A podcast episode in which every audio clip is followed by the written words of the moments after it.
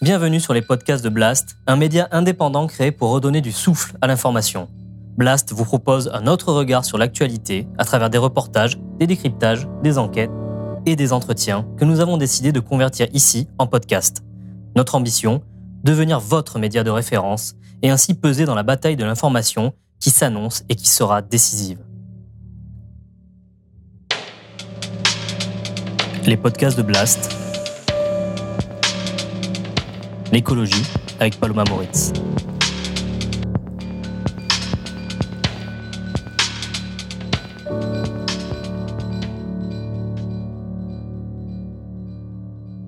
Faut-il manger les riches pour sauver la planète? Ces derniers mois, les débats ont fait rage sur l'interdiction des jets privés, le mode de vie ultra polluant des ultra riches ou encore la légitimité des milliardaires. On ne peut plus tolérer que des personnes crament euh, en, quelques vols par semaine euh, l'équivalent de votre consommation à vous et moi, de Français moyens, sur 50 ans. Que vous comprenez quand même que ça devient un luxe qui ne passe plus auprès d'une large partie de la population?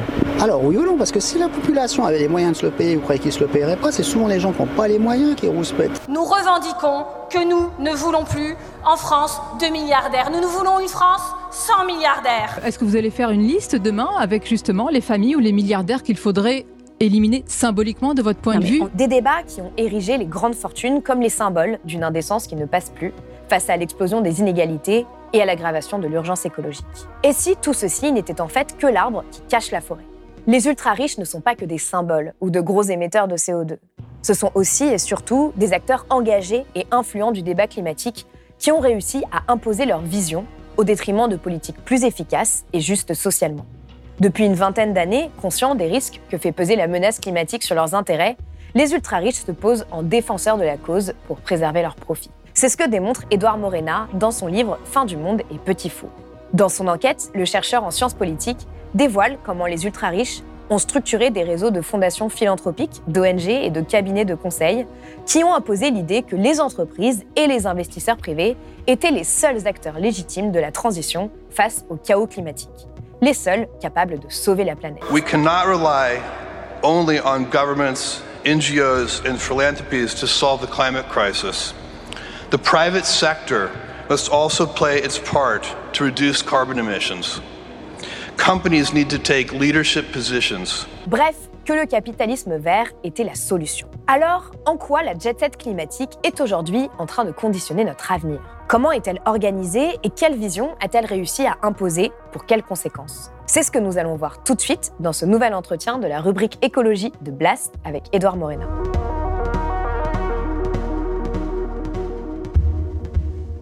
Edouard Morena, bonjour. Bonjour. Merci d'être venu sur le plateau de Blast. Merci pour l'invitation. Alors, vous êtes chercheur en sciences politiques et maître de conférences à l'University of London Institute à Paris. Euh, et après avoir publié Le coût de l'action climatique euh, en 2018, vous sortez aujourd'hui un nouveau livre, Fin du monde et petit four, les ultra-riches face à la crise climatique. Donc c'est une enquête fouillée qui décrypte euh, comment, au cours des 20 dernières années, il y a une élite climatique qui s'est organisée pour promouvoir le capitalisme vert comme l'unique issue réaliste face à la crise climatique en cours. Première question qui peut paraître simple mais qui me semble importante, pourquoi est-ce que vous avez décidé d'enquêter sur ce sujet et comment est-ce que vous vous y êtes pris? C'est un peu dans la continuité de travaux que je faisais euh, justement dans le dans le cadre de mon précédent bouquin sur la, philanthropie climat, où euh, en fait dans le cadre de ces travaux de recherche sur les fondations philanthropiques engagées dans le débat climatique au niveau international, eh ben, en fait l'idée là c'était plutôt de, faire un pas de plus en fait en, analysant pas seulement les fondations, mais aussi les personnes qui sont derrière. Et du coup à partir de là, c'est ce qui m'a amené à m'intéresser aux ultra riches parce que mm. de très nombreux ultra riches engagés sur la, question climatique le font notamment par le biais de fondations euh, philanthropiques. Donc comment j'ai fait? Bah, Du coup, euh, je me suis beaucoup appuyé sur des, des, des travaux d'observation que j'avais pu faire, en fait, euh, notamment avec d'autres chercheurs dans le cadre de projets de recherche autour des COP. Donc juste en regardant, en observant un peu ce qui se passait, mais aussi je me suis beaucoup appuyé sur les entretiens, euh, les entretiens que j'ai pu faire avec euh, des acteurs de la philanthropie climatique, mais aussi tout un tas d'acteurs, des, anciens consultants de McKinsey, enfin tout un tas d'acteurs que j'étudie un peu dans ce livre. Et, euh, et d'ailleurs, ce qui était assez intéressant en fait dans le cadre de ces recherches, c'est que ces personnes-là étaient assez ouvertes en fait à l'idée de, de, parler un peu de, de ces questions-là, mais surtout en fait, euh, elles avaient aussi parfois un regard qui était aussi critique en fait. Mm. Euh, il y en a d'ailleurs certaines qui étaient d'anciens consultants qui étaient qui étaient justement partis aussi en partie à cause de ça, parce qu'ils estimaient que finalement, euh, ce qui ce qu'ils promouvaient jusque-là en fait ne fonctionnait pas ou était un peu contraire aussi à, à, leur conception de ce qu'il fallait faire pour euh, assurer en fait une transition bas carbone euh, à la fois réussie mais aussi juste. Alors justement, vous parlez dans le livre de jet set climatique ou mhm. d'élite climatique qui s'est organisé donc justement au début des années 2000 pour orienter le débat climatique et en tirer profit. Mhm. Qui est cette jet set climatique et en mhm. quoi finalement aujourd'hui elle a notre avenir entre ses mains? Alors, le, mot jet set climatique, c'est une sorte de mauvaise traduction d'un terme qu'un chercheur anglais qui s'appelle Kevin Anderson euh, avait euh, employé en fait pour qualifier. Euh, donc, il parlait de climate glitterati en fait pour parler un mm. peu justement de, tous ces acteurs qu'on voit à Davos, lors des COP.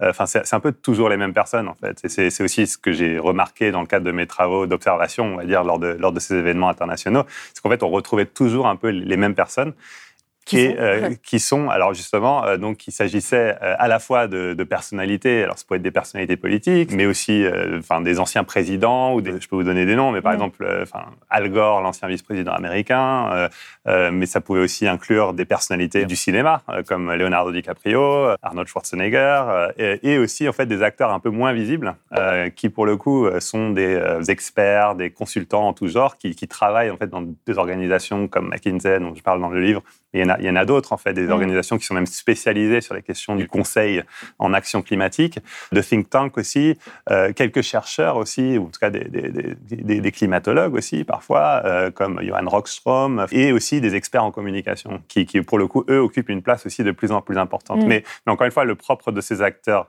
là, de ce sort de second groupe d'acteurs, c'est plutôt d'être discret, en fait, de pas spécialement être visible. Pour moi, ils forment une, sorte de communauté, euh, mm. une communauté qui se retrouve lors des COP, lors de ces grands messes euh, climatiques, à la fois pour promouvoir en fait ce discours de capitalisme vert et en même temps en fait pour euh, bâtir des stratégies communes, pour en fait construire, étoffer leur réseau, réfléchir aussi aux prochaines étapes, on va dire, de, de, de, de leurs actions.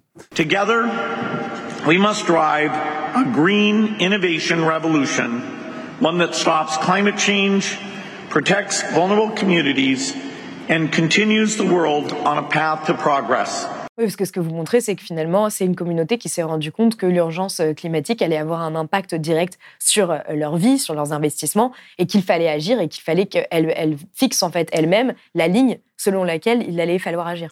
Oui, absolument. Et c'est effectivement, d'ailleurs, j'ai oublié de le mentionner aussi, c'est un peu, c'est dans le sous-titre du livre. Enfin, les, ultra riches occupent aussi une place dans ce groupe. En tout cas, il y a, il y a certains d'entre eux. L'exemple, on va dire le plus le plus visible, c'est une personne comme Jeff Bezos, en fait, euh, qui est donc euh, multimilliardaire, qui a fait fortune grâce à Amazon, mais qui est aussi philanthrope du climat à travers le Bezos Earth Fund.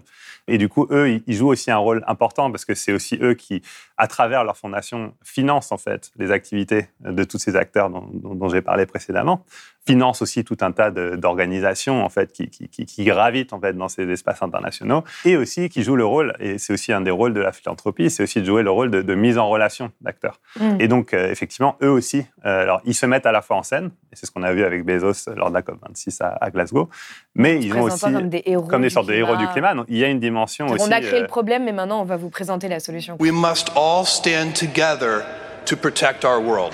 Climate change gives us a powerful reason to invest in nature. That's why last month in New York, nine philanthropic organizations announced an additional $5 billion to support the goal of 30 by 30, to protect 30% of all land and sea by 2030. Absolument. Donc il y a une sorte de, enfin c'est un, ce sont un peu des sortes de célébrités. Enfin ils se mettent en avant et c'est un peu le, propre aussi de, euh, des, entrepreneurs d'aujourd'hui. Enfin de ces sortes de riches entrepreneurs de la tech. En fait il y a aussi une sorte de, ils se mettent en scène. Mm. Donc il y a une volonté de mise en scène de leur propre personne comme héros du climat, mais aussi à travers leur fondation. Il y a aussi tout un travail en fait qui est fait par les personnes dans ces fondations là de financement, mais aussi encore une fois de, de, de mise en relation aussi d'acteurs pour en fait promouvoir ce discours euh, euh, du, capitalisme vert. Alors en quoi justement cette jet set euh, climatique, elle, a aujourd'hui notre avenir entre ses mains? Alors, en quoi elle a notre avenir entre ses mains? C'est un peu la conclusion qu'on peut en tirer en lisant votre livre. Mais en tout cas, elle, a, pour le moment. elle a clairement une volonté de l'avoir, cet avenir entre ses mains. Et du coup, justement, ce que j'ai écrit dans le livre, c'est plutôt les, les stratégies qu'ils ont cherché à mettre en œuvre pour en fait euh, faire en sorte que le capitalisme vert euh, devienne en quelque sorte la norme en fait, une sorte de traduction euh, linéaire quelque part de la science du climat, une sorte de linéarité que ce soit presque naturalisé aussi. Et donc en quoi elle l'a entre ses mains? Ben, Effectivement, elle l'a entre ses mains dans le sens où aussi elle a du coup réussi à promouvoir un discours dominant, en fait, et à, presque encore une fois naturaliser ce discours, mais aussi derrière cela, il y a aussi tout un effort de promouvoir certaines euh, solutions, en fait, à mm. cette crise climatique, certaines politiques aussi publiques pour faire face à la crise climatique. Donc c'est aussi en ça qu'elle a un peu l'avenir entre ses mains, c'est qu'aussi elle, elle a aussi ce rôle non seulement de construction et de normalisation d'un discours, mais aussi de promotion aussi de politiques bien spécifiques, en tout cas de, de, mm. de, de réponses très claires et très spécifiques à la crise climatique elle-même. Bah, vous citez Kevin Anderson qui dit ce sont eux qui fixent l'ordre du jour à travers lequel nous autres travaillons. Tant qu'ils serviront de lien entre la mentalité Davos et le milieu de la recherche, le changement climatique continuera à être réduit à un enjeu techno-économique fallacieux. Vous décrivez aussi donc, dans le livre comment euh, les ultra-riches se sont organisés avec des réseaux de fondations euh, philanthropiques, comme vous le mentionnez, des ONG, des cabinets de conseil, euh, pour promouvoir leur vision de la transition écologique, donc en d'autres termes, le nouvel esprit du capitalisme vert. Par quoi est-ce que elle se traduit cette approche, cette vision? On peut prendre l'exemple de, des politiques publiques, par exemple, dominantes sur les questions de la transition, euh, qui sont, euh, alors c'est, là, pour le coup, je, sans être économiste, je, m'intéresse beaucoup aux travaux de Daniela Gabor, mm. donc une, économiste euh, qui est basée au, Royaume-Uni, qui parle d'États dérisqueurs, un de-risking state. Cette idée, en fait, qu'on on assigne aussi un rôle très particulier à l'État. C'est-à-dire que l'État il y a une forme d'interventionnisme, mais c'est pas un interventionnisme comme on pourrait l'imaginer où euh, on va euh, créer un sorte de service public euh, des énergies vertes. C'est plutôt un interventionnisme où finalement l'État va injecter en fait des milliards d'euros dans l'économie, donc auprès d'acteurs privés, et du coup en quelque part il va leur déléguer finalement la responsabilité de la transition bas carbone. Et en plus, il va dérisquer leurs investissements. Donc en fait, il va prendre à sa charge les risques qui sont liés aux investissements dans la transition bas carbone. Donc cette vision très spécifique qu'on retrouve d'ailleurs dans euh, le Inflation Reduction Act euh, aux États-Unis, euh, c'est très présent, mais aussi dans une certaine mesure aussi le Green Deal européen, c'est un peu cette même approche. Donc ça, encore une fois, c'est une traduction très concrète en fait d'une certaine vision à la fois des acteurs privés, et dans la transition, mais aussi du rôle de l'État, du rôle que l'État doit jouer. Et ça a un coût, en fait, c'est un coût financier, mmh. parce que c'est énormément d'argent. Enfin, c'est pareil, je pense que si on regarde juste le cas de la France, il y a des travaux d'économistes comme Maxime Combe, son livre Un pognon de dingue, il en parle très bien, il raconte comment, euh, finalement, euh, ça a un coût très, très élevé pour l'économie française et donc pour les contribuables de euh, soutenir en fait les entreprises. Et du coup, bah, ce coût-là, bah, il, faut, euh, il faut trouver cet argent-là. Et donc cet argent-là, on va le trouver où? On va le trouver euh, dans le système de retraite, on va le trouver dans les systèmes de santé à travers une sorte de réduction des, dépenses, etc., dans, le, dans, les, dans, dans, tout ce qui est social. Et ça sera, à mon avis, cet enjeu-là, il va aussi se poser pour les questions de transition. Ça a un coût pour la collectivité, et du coup, bah, il va falloir trouver cet argent quelque part. Donc, à travers une sorte de système de vases communicants, il va falloir que cet argent-là, on le, on le, récupère quelque part pour l'injecter en fait dans l'économie auprès de ces acteurs privés. Encore une fois, sans garantie de résultat. Euh, euh, euh, donc, c'est toujours cette idée qu'on fait confiance aux entreprises, on leur demande pas grand-chose en retour en fait pour mm. pour cet argent. donc ça, encore une fois, c'est juste un, un, exemple assez concret finalement des des, types de politiques qui sont promus euh, par les différents acteurs dont je parle dans, le livre. Ce que vous montrez, c'est justement qu'ils ne se contentent pas euh, de faire la promotion euh, du capitalisme vert, mais qu'ils investissent aussi dans des terres pour leur mhm. compensation carbone et les crédits carbone, qui parient aussi sur l'insécurité alimentaire, l'augmentation de la demande agricole en achetant ces terres-là. Donc, en bref, ils préparent leur avenir et créent les conditions de leur impunité, en fait, aujourd'hui, en quelque sorte il y a une forme de, peur qui s'exprime chez eux euh, par rapport à la crise climatique. Et en même temps, je pense qu'ils y voient aussi des opportunités éventuelles. Mm. Euh, et, je pense que l'exemple des terres, c'est un exemple assez intéressant de ce point de vue-là. C'est cette idée que de dire, bon, bah, la question euh, des terres, à la fois comme terres fertiles sur lesquelles on va pouvoir faire pousser des denrées agricoles pour faire face aussi aux conséquences en fait du dérèglement climatique sur la production agricole au niveau mondial. Donc ça, c'est un enjeu, donc parce qu'effectivement, il y aura une demande pour les denrées agricoles, donc il y a potentiellement euh, matière à faire de l'argent, mais il y a aussi matière à faire de l'argent dans les terres, parce que ce sont aussi des terres qui séquestrent du carbone. Donc le, carbone qui est stocké, il a aussi potentiellement une valeur. Sur la question spécifique des terres, ce qui est aussi intéressant de voir, c'est comment ça a aussi permis de mobiliser un certain type d'acteurs euh, et je pense notamment aux acteurs de la conservation, euh, mm. qui eux sont dans une sorte de logique d'exclusion en fait des, euh, enfin de, de, de, c'est eux qui historiquement ont créé les parcs nationaux, les parcs naturels en Afrique, etc. Et la, la démarche, c'est toujours de d'exclure euh, les humains ou d'exclure les personnes qui, qui, parfois étaient dépendantes de cette terre, quelque part de recréer, un, de réensauvager en quelque sorte Ouais. des, des, des, des pans entiers de la terre pour, euh, pour euh, des raisons de conservation, enfin pour- dans une sorte de logique conservationniste qui est aussi euh, souvent aussi très proche aussi de logique assez conservatrice aussi. Et en même temps, ce que vous dites, c'est que justement, il y a des grosses ONG comme Nature Conservancy Mhm. euh, qui aujourd'hui produit des crédits carbone qu'elle revend à Disney, à BlackRock, à JP Morgan. Ouais. Enfin, Oui, absolument. Et je pense que c'est ça, c'est là où le, le discours gagnant-gagnant en fait dont ils sont porteurs, euh, il fonctionne dans une certaine mesure. Jusqu'à quel point il est gagnant pour la planète ou il est gagnant pour les plus vulnérables, les populations plus vulnérables. euh, Ça, c'est mon avis, c'est- vraiment une question qu'il faut se poser. Mais par contre, pour eux, c'est du gagnant-gagnant dans le sens où ça leur permet aussi de justifier leur politique de conservation euh, qui- qu'ils menaient. Ça leur permet de justifier le fait qu'effectivement, ils financent parfois des gardes forestiers qui, euh, qui vont s'attaquer à, à- aux populations locales qui, encore une fois, historiquement, en fait, euh, chassaient ou se servaient, en fait, de ces zones naturelles. Ça leur donnait une, une- une justification supplémentaire pour les exclure, en fait, de ces terres Mm. qui, jusqu'à présent, étaient détenues par personne et elles étaient partagées, en quelque sorte. Euh, euh, euh, et en même temps, euh, ils vont pouvoir faire de l'argent grâce à ça. Euh, parce qu'effectivement, euh, c'est une sorte de mine de crédit carbone qu'ils vont pouvoir revendre euh, à tout un tas d'entreprises, notamment euh, dans les pays euh, industrialisés, euh, qui eux aussi veulent se payer en fait une image euh, d'acteurs verts et ils le font comment? En achetant des crédits, euh, ouais, pour des crédits à, à émettre aussi. Quoi. Absolument. Et, et ce qui est assez fou, c'est aussi que ça justifie euh, leur mode de vie. C'est-à-dire que quand on les interroge sur les jets privés, vous citez l'exemple du- du- Ouais. d'une personne qui dit Mais moi, je suis l'individu le plus neutre en carbone de la Terre parce que j'ai une forêt tropicale. Oui, oui, absolument. Donc ça compense mes émissions de mon jet privé. C'est quand même euh, assez hallucinant, quoi. Oui, oui, absolument. Non, non, et c'est effectivement, il y a à la fois ces situations individuelles, euh, donc euh, notamment ce milliardaire qui a acheté des terres en, en Amazonie, et effectivement, qui, qui, qui se sert de ça en quelque sorte comme justification à son mode de vie euh, carbonifère.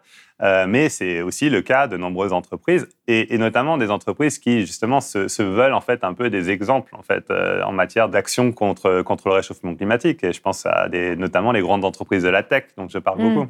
Enfin, en fait, euh, les, les grandes entreprises comme Google, comme Amazon, en fait, une part significative de ce qui leur permet de, de- de dire qu'ils seront neutres en carbone, en fait, c'est en, en 2050, très grande ouais. partie lié au fait qu'il y a des, la, la part des compensations joue un rôle très important en fait euh, dans, dans ce discours. C'est toujours cette idée que c'est gagnant-gagnant, en tout cas pour un certain groupe de personnes.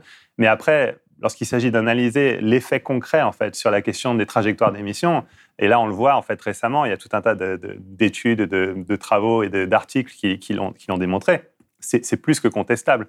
Mm. Euh, notamment lorsqu'il s'agit de choses comme les, les- ce qu'on appelle les compensations évitées, cette idée en fait de de- d'essayer de, de valoriser en fait des coupes d'arbres par exemple qui n'ont pas encore eu lieu, en disant voilà Mm. euh, si, si on n'avait pas racheté euh, ce morceau de forêt amazonienne, eh bien Il y aurait, il y aurait eu tant de coupes coupes d'arbres et donc grâce à ce grâce à ce que j'ai fait ben, en fait, euh, euh, je permets d'éviter les émissions de gaz à effet de serre.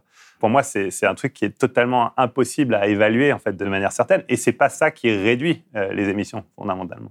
Il y a une enquête qui a été conduite par The Guardian et Dysate qui est sortie il y a quelques semaines et qui montre que en fait euh, 95% des crédits carbone sont des crédits fantômes Mm. euh, en analysant l'essentiel d'entre eux et en fait ils s'échangent sur le marché mais ils correspondent à aucun bénéfice Ouais. climatique donc on est dans une sorte de de, de mise en scène de l'action euh, en quelque sorte mais il n'y a, pas de, de- de réalité euh, derrière. L'exemple des crédits carbone est intéressant, c'est que ça crée en fait une sorte d'industrie euh, qui, euh, qui se suffit à elle-même, en fait, une sorte d'économie circulaire euh, Mm. euh, des crédits carbone où finalement, plus c'est compliqué, plus ça crée aussi d'opportunités d'emploi et plus ça justifie finalement en fait l'appel à des experts, à des entreprises, à des, des évaluateurs, enfin tout un tas d'acteurs en fait supplémentaires. Du coup, en fait, il y a une sorte de logique de- d'auto-entretien aussi d'un secteur. euh, euh, secteur où, où, en plus, il- voilà, on, on peut faire, on, fait- on peut désormais faire carrière en fait dans ce genre de secteur. Mais, mais, mais, mais, mais du coup, le risque, c'est qu'aussi on perde de vue finalement pourquoi on le fait à la base. Et l'enjeu à la base, c'est quand même de réduire les émissions de gaz à effet de serre. Euh, euh, euh, mais du coup, ça, ça part d'une sorte de logique où euh, ce, ce sort de secteur se suffit à lui-même et cherche à se justifier en permanence. En fait, il est incapable finalement de se remettre aussi en question parce qu'encore une fois, les enjeux financiers sont importants, les enjeux de carrière. Enfin, il y a tout un tas d'enjeux qui s'entremêlent, qui font que finalement, on continue à y croire. Euh, et en plus, ça sert, et c'est pour revenir à l'exemple de Google ou des grandes entreprises du Nord, ça a aussi cette, euh, ce rôle très important qui est en fait, de projeter cette image d'entreprise vertueuse alors, qu'elles ne, Mm. alors, que, alors que concrètement, elles ne le sont pas, ou en tout cas d'entreprise euh, neutre en carbone, alors qu'en fait, euh, une part significative de leur neutralité carbone, elle vient de ces compensations. Ça a cet avantage pour plein d'acteurs qui font que finalement, on continue à, euh, euh, à permettre, on va dire, à ce, à ce système de, de subsister. en quelque sorte. Et ce qui est inquiétant, c'est qu'en fait, ça ne prend pas vraiment en compte la, la réalité euh, géophysique euh, du monde, parce que euh, de faire de la compensation carbone, euh, c'est de se dire que voilà, on va compenser des émissions qui sont émises aujourd'hui d'ici à 20, 30 ans, Mhm. avec des potentiels d'émissions, alors qu'en fait, on sait qu'aujourd'hui, euh, on doit atteindre au plus vite un pic d'émissions pour ensuite inverser la courbe des émissions. Et vous en parlez un petit peu aussi à un moment sur la question de, de, de l'expropriation, de la spoliation des terres. Il y a, il y a une question par rapport euh, aux, aux droits humains, Ouais. euh, mais il y a aussi une question par rapport à la biodiversité. C'est-à-dire qu'on a vraiment l'impression que Satellite Climatique euh, considère que le climat est notre seul problème et ne prend pas du tout en compte toutes les autres limites planétaires, Mm. et notamment l'extinction de la biodiversité, que pour eux, c'est pas un sujet. quoi. C'est vraiment, euh, voilà, on va réduire nos émissions à coup de compensation carbone et de technologie verte. Quoi. Oui, il y, a, y y de ça. Alors même si j'ai quand même l'impression, euh, notamment suite au- à la réunion sur la biodiversité qu'il y a eu, euh, euh, c'était à Montréal en fait, euh, Oui. que en- La il y a une sorte de 15, volonté en tout cas de rattacher finalement la question climatique à la question de la biodiversité. Enfin, en tout cas, il y a une volonté du moins dans le discours. Mais ce qui est certain, c'est que euh, cette approche en fait qui, qui, qui, qui vise finalement à simplement en fait donner une valeur en fait au carbone stocké euh, dans des espaces euh, naturels ou en tout cas dans Oui, donc forêts, de etc. marchandisation de la nature. une comme sorte de les logique de les marchandisation de la nature. servir à quelque chose en, Exactement, ça sous-entend finalement qu'elle n'avait aucune fonction, en fait, Mm. qu'elle n'avait pas de fonction. Donc quelque part, qu'à travers cette marginalisation, on lui, a- on lui attribue une fonction. Euh, mais c'est ça qui est problématique. Et, et- et en plus, on lui attribue une fonction, et, et du coup, on, on laisse de côté, en fait, les fonctions euh, en lien avec la biodiversité, dont, dont vous avez parlé précédemment, mais aussi des fonctions pour les populations, en fait, qui, qui, qui- Mm. qui vivaient, en fait, dans ces forêts. Toutes ces dimensions-là, à la fois euh, de biodiversité, mais aussi euh, humaines, en fait, parce qu'il y a- aussi des dimensions humaines très importantes, bah, elles sont complètement balayées, ou en tout cas, elles sont complètement mises de côté. C'est tout ça qui est aussi problématique, je pense, dans cette, euh, dans cette approche. Et, et ça, effectivement, ça renvoie à un sorte de cadrage général de l'enjeu, qui est uniquement, en fait, en termes de- de- d'émissions de, gaz à effet de serre, et, euh, euh, et qui, euh, du coup, enfin, encore une fois, ça, ça- ça fait sens dans un sens de, de- de- de- cadrer les choses de cette manière, mais aussi en faisant ça, on, on- a tendance aussi parfois un peu à laisser de côté euh, le reste, en fait. Euh, Mm. Le reste, euh, donc les dimensions politiques, les dimensions sociales, mais aussi les dimensions liées à la, la question de, de biodiversité. Euh, le fait que effectivement la transition bas carbone, à partir du moment où on part sur une sorte de, on commence à promouvoir en fait euh, euh, les, les voitures électriques, bah, on continue aussi à promouvoir une sorte de culture de la voiture Mm. euh, individuelle. Euh, donc il y a aussi ces dimensions presque culturelles aussi qui, qui, qui- qui sont rattachées à ça. Il y a aussi qu'on ne met pas réellement en question le système qui nous a emmenés. non, et puis en plus, ça a des conséquences sur les questions des métaux rares, de toutes ces questions-là. En fait, donc il y a des enjeux Et ça, c'est aussi une question aussi. presque géopolitique, parce qu'aujourd'hui, aussi bien Jeff Bezos que Bloomberg investissent dans les mines de terres rares parce qu'ils Ouais. savent qu'on va vers une électrification massive et qu'on va avoir besoin de tout ça. Euh, et euh, à la fois, on a aussi euh, ce que vous dites, Bill Gates, qui est devenu en 2018 euh, le plus grand propriétaire privé de terres agricoles Ouais. aux États-Unis. Donc, c'est, c'est, c'est- on sent que voilà, il y a une mainmise sur les ressources Mhm. qui pose déjà problème, mais qui potentiellement à un moment va poser encore plus problème parce que c'est, c'est eux qui auront toutes ces ressources-là, dont potentiellement on aurait besoin. Quoi. Oui, absolument. Et d'ailleurs, je pense que c'était avec l'élection de Boric en- au Chili. Enfin, il y avait. euh, parce que le Chili, pour le coup, concentre énormément Ouais. de ses mines. Il y avait une sorte de crainte, en fait, de voir l'élection de Boric euh, au Chili, parce que justement, il y avait une sorte de crainte aussi sur l'accès, en fait, à ces ressources, en tout cas, sa capacité d'y accéder. Ouais. Euh, euh, donc oui, oui, les, les enjeux géopolitiques de la transition elle-même sont, sont- sont vraiment importantes. Ça touche aussi à des questions de communautés locales qui sont affectées. Ça touche à des questions de biodiversité. À, partir du moment où on tient compte de ces autres facteurs, ben, en fait, on part sur une conversation sur le, le type de transition que l'on veut, en quelque sorte. Mhm. Euh, euh, que- que- quelle est la transition que l'on veut Euh, Et là, pour le coup, voilà, il y a une différence en poussant pour le tout voiture électrique ou en poussant pour les, euh, les, Bah, les- les transports, euh, les transports en commun euh, aussi propres, etc. Enfin, c'est c'est pas la même chose en fait. Et ça a des conséquences différentes à la fois pour les populations locales dans l'accès, on va dire, à ces, à ces modes de transport et aussi sur des enjeux plus géopolitiques, comme vous l'avez dit, Mm. sur les questions euh, d'accès aux ressources en fait dont on aura besoin pour euh, alimenter finalement cette transition euh, vers, vers une économie décarbonée. Quoi. Et à la fois pour nos sociétés en général. Absolument. Alors pour revenir euh, donc euh, justement à comment est-ce que euh, voilà ce, ce groupe s'est constitué, s'est coordonné, vous vous expliquez que donc ça s'est fait au début des années 2000 comme je l'ai déjà dit et que McKinsey donc le cabinet de conseil y a joué un rôle clé. Euh, comment est-ce que ce cabinet de conseil est devenu, comme vous le dites, un des principaux animateurs du débat international sur le climat?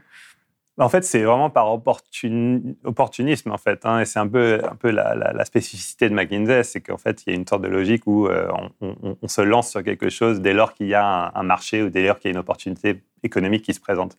Euh, donc, à l'origine, en fait, McKinsey s'est intéressé à, à ces questions-là par le biais d'un de ses clients qui était en fait le- l'entreprise d'énergie euh, suédoise Vattenfall, euh, qui avait fait appel finalement à- au cabinet pour euh, l'aider, notamment dans les années, à partir des années 90 au début des années 2000, pour réfléchir en fait à cette question de la transition bas carbone, notamment parce que justement c'est une entreprise qui avait euh, investi massivement dans le charbon en Allemagne, donc il y avait, il y tout un tas d'enjeux pour cette entreprise. Et c'est, un peu dans le cadre de cette collaboration que du coup un groupe de consultants s'est rendu compte qu'il y avait en fait euh, Un marché. une- un marché potentiel euh, dans le conseil, conseil en climat- de- durabilité, dans là, le conseil en dont- durabilité, Ouais, ouais.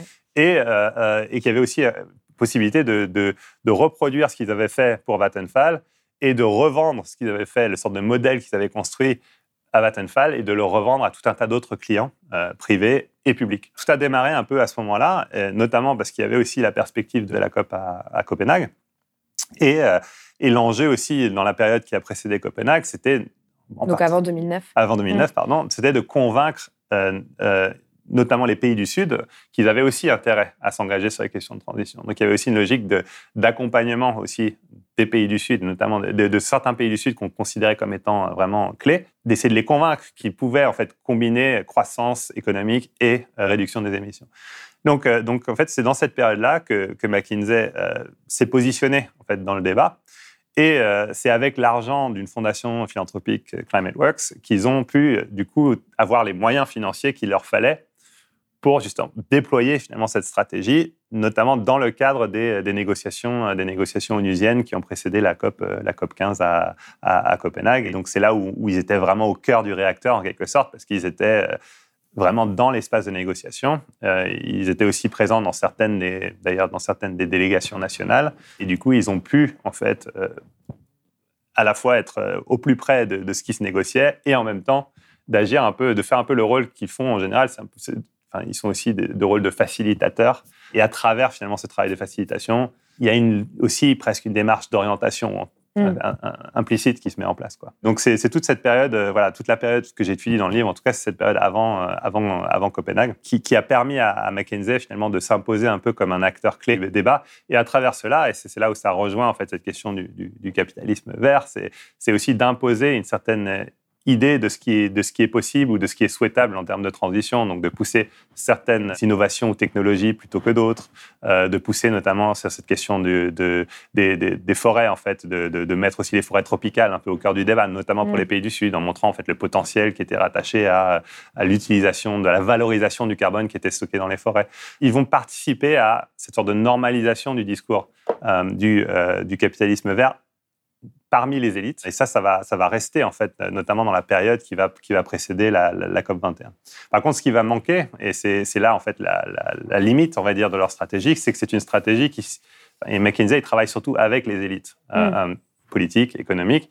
Ouais, vous Ils avaient dites pas du- ils conseillent les, les plus grosses entreprises, euh, même Ouais. les, les- toutes les- qu'ils ont conseillé les 43 plus gros émetteurs mondiaux comme BP, Exxon, Ouais. Shell, les cabinets ministériels, les ONG. Enfin, c'est euh, Effectivement, ils sont au service de tout le monde. Euh, donc, euh, ils sont surtout au service des, des- des plus grandes entreprises, ils sont au service de nombreux gouvernements.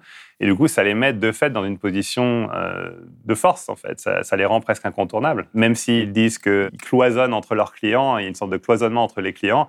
De fait, euh, c'est bien parce que McKinsey euh, travaille pour euh, tel gouvernement qu'il est aussi crédible, en fait, aux yeux, aux yeux d'autres gouvernements. C'est bien parce que McKinsey travaille pour telle entreprise qu'elle est crédible aux yeux, aux yeux d'autres entreprises. Donc ça, les- ça, ça contribue au moins à, les- à les positionner un peu au cœur, au cœur du débat, ce qui fait que en fait c'est une sorte de mine aussi d'informations et de, de connaissances, pas nécessairement de connaissances que McKinsey produit, mais de connaissances qu'elle a récupérées, qu'elle a récoltées, et du coup qu'elle peut aussi utiliser et revendre aussi Mm. indirectement à d'autres. Donc c'est vraiment ce qui fait la force de cette entreprise en fait, Euh, euh, et c'est ce qui aussi fait qu'elle a joué un rôle si central parce qu'elle était tellement centrale que finalement, en fait, son, son, discours autour de la question de la transition bas carbone, le modèle qu'elle a, a promu de, euh, de, courbe des coûts, euh, dont je parle aussi dans le livre, bah, en fait, euh, du fait de sa position, elle était en capacité aussi de... Qui, qui, permet en fait à, à, des organisations de se placer face à l'urgence climatique en voyant quels sont les coûts et les opportunités. Et en fait, ils ont créé un sorte de langage commun. En fait, ils ont mm. créé une sorte de base commune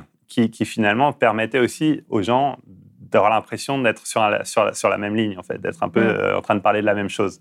Euh, donc, de ce point de vue-là, en fait, ça a été, ils, ont ils ont joué un rôle très, très important. Euh, mais encore une fois, ce qui, ce qui leur a manqué, c'est aussi leur capacité, et c'est ce, ce, qui a manqué aussi, et je pense que c'est une des leçons qui a été tirée de l'échec de la COP 15 à Copenhague, mm. c'est qu'il ne suffisait pas d'avoir un, accord entre, entre élites, en fait, pour déboucher sur un, accord international. Il fallait aussi que cette, ce consensus soit interprété comme euh, ce qu'il nous faut comme une réussite. Et donc c'est là où finalement la question de la communication elle est importante. C'est-à-dire mm. qu'il faut, il faut aussi générer ce sorte de sentiment que euh, euh, ce consensus, en fait, c'est le bon. En fait. C'est celui qu'il nous faut pour sauver, pour, pour, pour, assurer finalement notre survie et assurer une transition bas carbone, une transition bas carbone réussie. Donc c'est entre Copenhague et Paris que du coup les communicants vont se mettre en mm. branle et vont, vont, vont, être amenés aussi à jouer un rôle très important dans la, construction d'un sorte de discours autour de la transition et, qui, donne un sentiment de consensus qui va au-delà des seules élites, un sorte de consensus en fait euh, de l'ensemble des populations en fait sur ces questions de la, de, sur la question de, de, la transition bas carbone. Et c'est ce que vous dites, c'est que justement ils ont contribué à imposer une sorte de nouveau mode de gouvernance euh, euh, climat et à le légitimer, c'est-à-dire euh, ce qui a été en fait l'accord de Paris, qui est qui est basé principalement sur des incitations mmh. et une sorte de régime un peu incantatoire où en fait chaque pays va dire bah voilà moi je serai neutre en carbone en 2050 ou en 2060, mmh. mais il n'y a pas d'objectif contraignant, il y a un objectif général qui est les 1,5, enfin les 2 degrés et si possible 1,5 euh, degré, mais que tout ça justement contribue à cette idée que, euh, que, que ça, passe par des engagements volontaires et que les acteurs privés ont un rôle à jouer dans cette transition. Oui, absolument. Donc euh, c'est un travail que j'ai effectué avec d'autres chercheurs, notamment Stéphane Écoute et, Jean Foyer, sur cette, cette notion de gouvernance incantatoire effectivement, c'est cette idée que, enfin, c'est ce qui va être promu notamment par ces différents acteurs, c'est presque un, nouveau modèle de gouvernance en fait internationale du climat, euh, euh, centré sur euh, les, cette idée que finalement, en créant en fait un, cadre incitatif, mmh. on va amener finalement les différents acteurs et notamment les acteurs privés à s'engager en fait sur la voie de la transition bas carbone. Donc c'est uniquement de l'incitation, il n'y a aucune espèce de contrainte. donc ça renforce encore plus finalement la place des acteurs privés dans la gouvernance climatique internationale parce que pour le coup ils deviennent presque des égaux aux États et c'est vraiment une chose qu'on a vue notamment après euh, après la COP de Paris, en fait, hein, avec le, la multiplication des sommets euh, sur l'action climatique, mm. le One Planet Summit à Paris, euh, le Global Climate Action Summit à San Francisco. En fait, il y a eu vraiment un calendrier des, de ces sommets de l'action climatique. Les COP elles-mêmes se sont aussi transformées en des sortes de, de, de, de, sortes de grands routes de l'action climatique, mais où finalement on s'intéressait plus à ce qui se passait à l'extérieur de la salle de négociation, plus que ce qui se passait vraiment au niveau de l'espace de négociation entre États. Est-ce qui s'est passé à Glasgow, par exemple, avec Fit for 50, donc tous les, acteurs financiers et les entreprises qui ont annoncé leur neutralité carbone, ou encore euh, le discours de Jeff Bezos, les larmes à l'œil. I was told that seeing the Earth from space changes the lens through which you view the world. But I was not prepared for just how much that would be true. Looking back at Earth from up there, the atmosphere seems so thin, the world so finite and so fragile. Glasgow, pour moi, c'était vraiment une sorte de summum en fait de la gouvernance euh, climatique spectaculaire, enfin vraiment centré sur les engagements, sur les promesses, sorte de focalisation, comme vous l'avez dit, soit sur des acteurs ou des personnes comme Jeff Bezos qui sont vraiment une volonté de mise en scène. En plus, il mm. venait de, faire son voyage dans l'espace, donc tout était scripté. Enfin, c'était c'est un côté presque hollywoodien, euh, euh, euh, et en même temps aussi tout un tas de d'engagements de la part d'entreprises, de, de grandes fondations philanthropiques aussi de partenariats en fait public-privé. En fait, il y avait plein d'engagements qui étaient des partenariats public-privé. Donc encore une fois, toute une mise en scène qui était faite. Et finalement, euh, euh, ce qui s'est passé dans l'espace de négo, en fait, on, s'y intéressait vraiment à la dernière dernière minute en fait. Hein. Euh, pendant les deux semaines de la COP, c'était tout, tout ce qui intéressait les gens, c'est ce qui se passait à l'extérieur. Mais, mais encore une fois, tout ça, c'est c'est pour moi le reflet d'une évolution de la gouvernance climatique. Euh, une évolution qui, qui fait beaucoup plus de place euh, au discours, aux engagements volontaires, euh, euh, plutôt qu'à plutôt qu'à la contrainte. Et, euh, euh, et cette, cette évolution de la gouvernance climatique, elle est en partie liée aux efforts qui ont été entrepris par ces différents acteurs dont je parle. Enfin, c'est un peu le fruit aussi de leurs efforts, en fait, Mm. dans la période entre Copenhague notamment et, euh, et la COP 21 à, à Paris. Et, et- et encore une fois, c'est un mode de gouvernance incantatoire qui, qui du coup accorde aussi une place très très importante aux communicants, en fait, aux producteurs de, de messages, aux producteurs euh, d'images. Euh, euh, ils, sont devenus pour moi des acteurs vraiment clés de ce nouveau mode de gouvernance. Et vous donnez par exemple un, enfin, un exemple qui est assez glaçant sur euh, Kevin Anderson qui a envie, qui, au moment où il y a un point presse avec des journalistes qui veut critiquer l'accord de Paris qu'il ne considère euh, pas comme assez ambitieux parce qu'il ne fait pas mention des énergies fossiles, qu'il est dangereux pour les pays pauvres, pour les pays du Sud. Et tout est fait pour l'empêcher de parler par ses communicants pour que tout le monde voit l'accord de Paris comme un moment historique.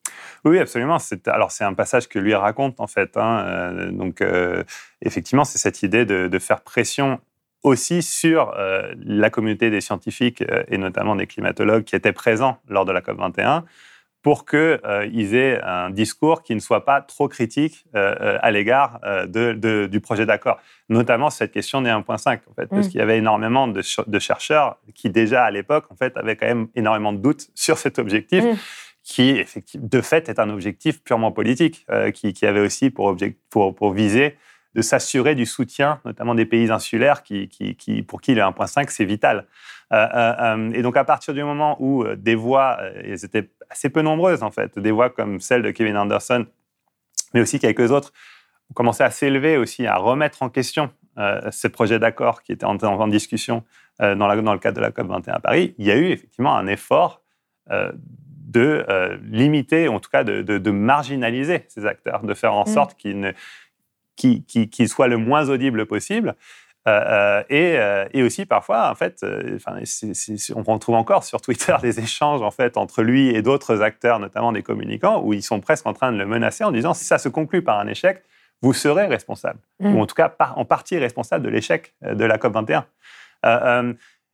Donc, je, je pense que ça reflète à la fois une sorte de pression euh, énorme en fait qui était sur les épaules de tout un tas d'acteurs dans le cadre de la COP, parce que personne ne voulait être tenu responsable d'un échec de, la COP 21. Mais Donc on- quelque part, ça se comprend. Enfin, j'ai- je veux dire, je suis pas en train de.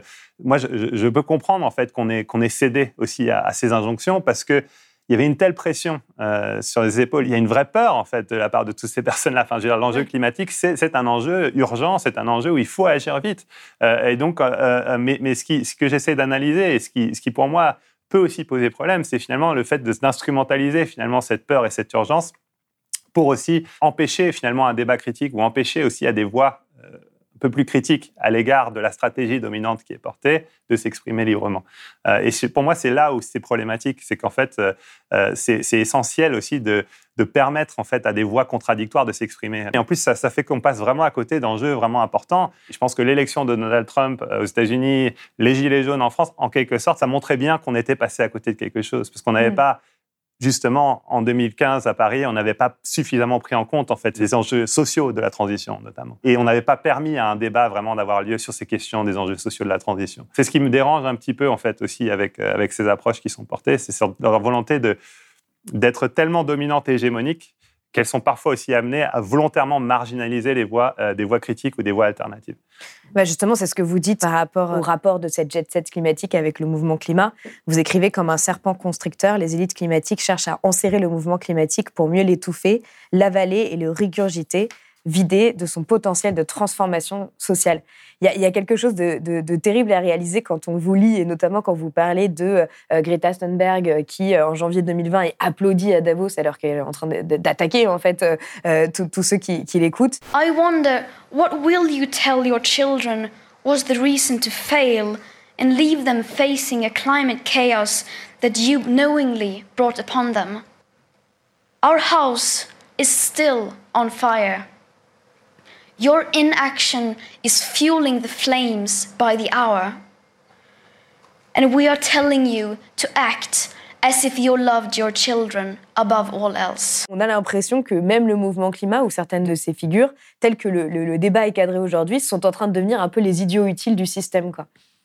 S'agissant de Greta ou de tout, tout autre acteur en fait du mouvement, euh, l'idée du livre, c'était euh, vraiment, il n'y avait aucune espèce de volonté de, de remettre en cause leur sincérité et leur Mm. volonté euh, réelle en fait d'agir sur le climat. C'est juste que j'essayais de comprendre pourquoi finalement euh, on invitait finalement une Greta Thunberg à Davos, compte tenu en fait du discours qu'elle tient. Pour moi, effectivement, ça, ça, ça, ça reflète une sorte de volonté d'orchestration ou de maîtrise en fait du mouvement, Euh, euh, parce qu'en invitant Greta et au-delà de ce qu'elle va dire, finalement, ce que l'on va retenir, c'est qu'elle a été à Davos.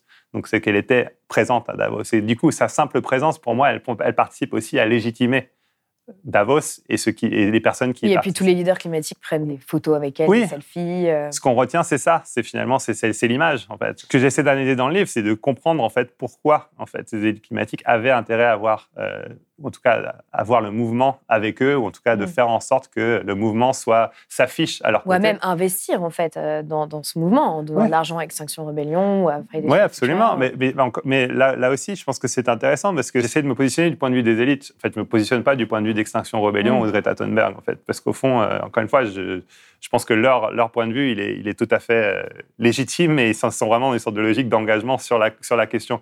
Mais du point de vue des élites, l'intérêt à donner de l'argent à Extinction Rebellion, c'est- aussi parce que quelque part, ils voyaient dans Extinction Rebellion une manière aussi de d'entretenir en fait un sorte de sentiment d'urgence euh, qui qui encore une fois est là en fait et la science nous le dit qu'il a qu'il y a une urgence à agir mais là ce que, ce que j'analyse c'est plutôt cette volonté de l'instrumentaliser de l'urgence en Mm. fait, de se servir de l'urgence aussi comme moyen de euh, de marginaliser, on va dire, des voix discordantes euh, qui s'inscrivent aussi dans le camp du climat, et aussi de dépolitiser, entre guillemets, parce que c'est c'est très politique finalement comme action, mais de donner un sorte de sentiment, enfin de, de dire finalement, bon, on n'a pas le temps, quoi. en fait, on n'a pas le Mm. temps de remettre en cause le capitalisme, on n'a pas le temps, en fait, de, de se taper dessus euh, ou de, de chercher à, à dire que telle personne est plus responsable que telle autre. Euh, on fait tous partie du même groupe, et du coup, ben, tout ça, ça enfin, l'idée, c'est vraiment, à travers cette sorte d'instrumentalisation de l'urgence que j'essaie d'analyser, c'est aussi une volonté finalement de de- de- d'entretenir un discours très binaire aussi sur l'action climatique, sur cette idée que finalement on est soit pour, soit contre. Mm. Euh, on est soit pour la science, soit contre la science. On est pour l'action ou contre l'action. Euh, euh, et ça, c'est très utile euh, du côté des élites, des ultra-riches en particulier, parce qu'au fond, ça, ça leur permet aussi toujours d'être du bon côté de l'histoire. Et en plus, il y a un certain cynisme à financer euh, euh, pour euh, voilà, certains milliardaires ou élites climatiques, donc des, des mouvements comme Extinction Rebellion qui s'attaquent aux banques, qui s'attaquent à BlackRock, qui s'attaquent Ouais. à JP Morgan. Vous citez aussi l'exemple de, de Jeff Bezos qui, avec sa fondation, Mhm. voulait donner 150 millions de dollars à différentes organisations de la justice climatique et qui les a mis dans un dilemme pas possible. Mais à côté de ça, qui donne 500 millions de dollars à des ONG et des think tanks qui défendent les intérêts de l'élite économique et vont promouvoir ces- ces- ce capitalisme vert. Oui, absolument. Il y a une question de proportion évidente, Ouais. en fait. Euh, donc, effectivement, en soi, euh, 150 millions, c'est beaucoup d'argent. Sans Et parler pour- de l'argent qu'ils mettent pour s'envoyer dans l'espace. sans parler de ça, et effectivement, euh, mais, mais, mais c'est beaucoup d'argent, et notamment pour ces organisations, en fait, qui c'est c'est des sommes considérables, et, ça, et, et quelque part, ça a un effet, en fait, de... euh, Enfin, ça, ça peut être aussi source de division au sein du mouvement lui-même, euh, Mm. justement autour de ces questions-là. Faut-il ou non accepter cet argent? Bah oui. Pour des organisations qui euh, ont des petits budgets et pour qui ça peut potentiellement représenter une sorte de manne énorme pour faire énormément d'actions, voilà, on, les met face à un sorte de dilemme qui est, qui est très compliqué. Et donc, quelque part, on, on l'affaiblit aussi, quelque part, le mouvement à travers cela. Et en même temps, c'est toujours des sommes qui sont relativement petites par rapport aux sommes qui sont investies par ailleurs dans euh, différents think tanks et, organisations qui portent en fait et qui continuent à promouvoir en fait ce discours dominant euh, dont je parle dans le livre. Vous dites que vous êtes un peu mis euh, dans la tête de l'élite climatique pour, pour faire ce livre. Est-ce que vous pensez qu'ils croient vraiment que la solution va passer euh, par euh, le capitalisme euh, vert ou que c'est du cynisme Parce qu'on voit aussi qu'il y en a certains qui vont promouvoir ces solutions et en même temps euh, qui se préparent des bunkers de luxe un peu partout dans le monde. Donc, euh, c'est-à-dire qu'ils sont pas sûrs sûrs, quoi. Ils sont pas sûrs sûrs. Alors ceux-là, je pense qu'effectivement, ils sont dans une sorte de logique de bah, comment on peut euh, étaler le risque en quelque sorte, quoi. Donc Mm. euh, il vaut mieux assurer ses arrières au cas où. Euh, donc je pense qu'effectivement, il y a vraiment cette sorte de logique en fait hein, chez, chez- chez certains, chez certains d'entre eux. Après, je pense qu'encore une fois, l'idée, c'est, je, je remets pas du tout en question aussi la sincérité aussi de nombreux acteurs que j'ai pu étudier ou interviewer. En fait, je pense qu'il y a il y a une forme de sincérité dans le sens où ils, ils sont fondamentalement convaincus à la fois de l'urgence et du besoin d'agir sur le climat, et aussi que leur solution, c'est la meilleure. C'est un peu ce qui est problématique aussi, parce qu'il y a aussi une sorte de logique où, à partir du moment où ils sont, et c'est aussi la spécificité de ces groupes, en fait, c'est qu'ils passent tellement de temps ensemble qu'il y a une sorte d'effet aussi où ils, côtoient une sorte de bulle où mm. finalement ils sont en permanence convaincus par les autres qui sont eux-mêmes convaincus par vous. Donc en fait, euh, il y a un côté complètement hors sol qui fait que bah, ils finissent pas aussi parfois par croire à ce qu'ils disent. Et il y a juste à certains moments bien précis où la bulle, elle est un peu percée. J'en décris une à un moment donné, euh, juste avant la, COP 26, donc un événement TED euh, qui était organisé oui, TED Countdown, ouais. voilà TED Countdown avec Christiana Figueres, donc l'ancienne directrice de la, convention climat, euh, qui est devenue un peu une sorte d'égérie de l'action climatique en quelque sorte, euh, où elle invite finalement cette militante qui, qui était très active contre Shell, McDonald's, voilà, qui, qui, qui, voulait, qui voulait bon, contre Shell qui voulait s'implanter enfin, forêt pour du pétrole, je pense, sur la côte écossaise. Et euh, quand euh, donc cette, cet activiste finalement a tenu un discours très critique et a décidé de quitter la scène, ben, en fait, là, c'est typiquement un moment où la bulle a été percée. No matter what he says today, remember, Shell has spent millions covering up the warnings from climate scientists, bribing politicians and even paying soldiers to kill Nigerian activists fighting against them. all whilst rebranding to make it look as though they care and that they have the intention of changing. I hope that, that you know that we will never forget what you have done and what Shell has done. I hope you know that as the climate crisis gets more and more deadly, you will be to blame. And I will not be sharing this podium with you anymore. Lauren.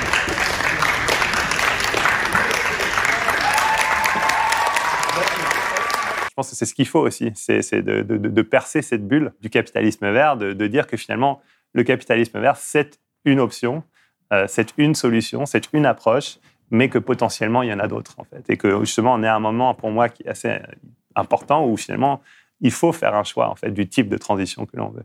Et donc ça, c'est un choix, un choix qui, qui même existe depuis pas mal d'années et qui, encore une fois, jusqu'à présent, à mon sens, si on tient compte des trajectoires d'émissions, si on tient compte aussi euh, plus généralement en fait des conséquences aussi sociales euh, aussi liées en fait à la crise climatique et de l'impact que ça a sur les plus vulnérables. Pour moi, ça n'a pas fonctionné.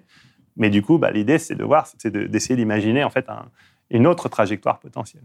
Donc la solution ne serait pas forcément de manger les riches, mais de, mettre en avant un discours alternatif à ce discours dominant.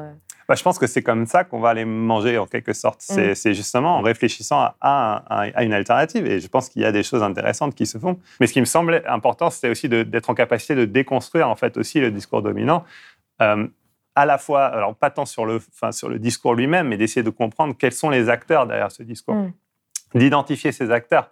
Et donc, à partir du moment où on a identifié ces acteurs et le discours qu'ils portent, et quelque part, j'espère que ça permettra aussi de, se positionner en fait vis-à-vis d'eux et du coup de potentiellement créer aussi des espaces pour euh, une approche différente. Merci beaucoup Edouard Morena d'être venu sur Blast. Merci à vous. Si vous avez aimé ce podcast, s'il vous a été utile, n'oubliez pas de nous mettre des étoiles ou de le partager autour de vous ou sur vos réseaux sociaux. Blast est un média indépendant et si tous nos contenus sont en libre accès, c'est grâce au soutien financier de nos blasters et abonnés. Pour nous soutenir, faire un don unique ou mensuel, rendez-vous sur blast-info.fr/soutenir. Blast, c'est aussi une web télé disponible sur YouTube et PeerTube et présente sur tous les réseaux sociaux. Alors suivez-nous pour ne rien rater de nos contenus et abonnez-vous à notre chaîne YouTube.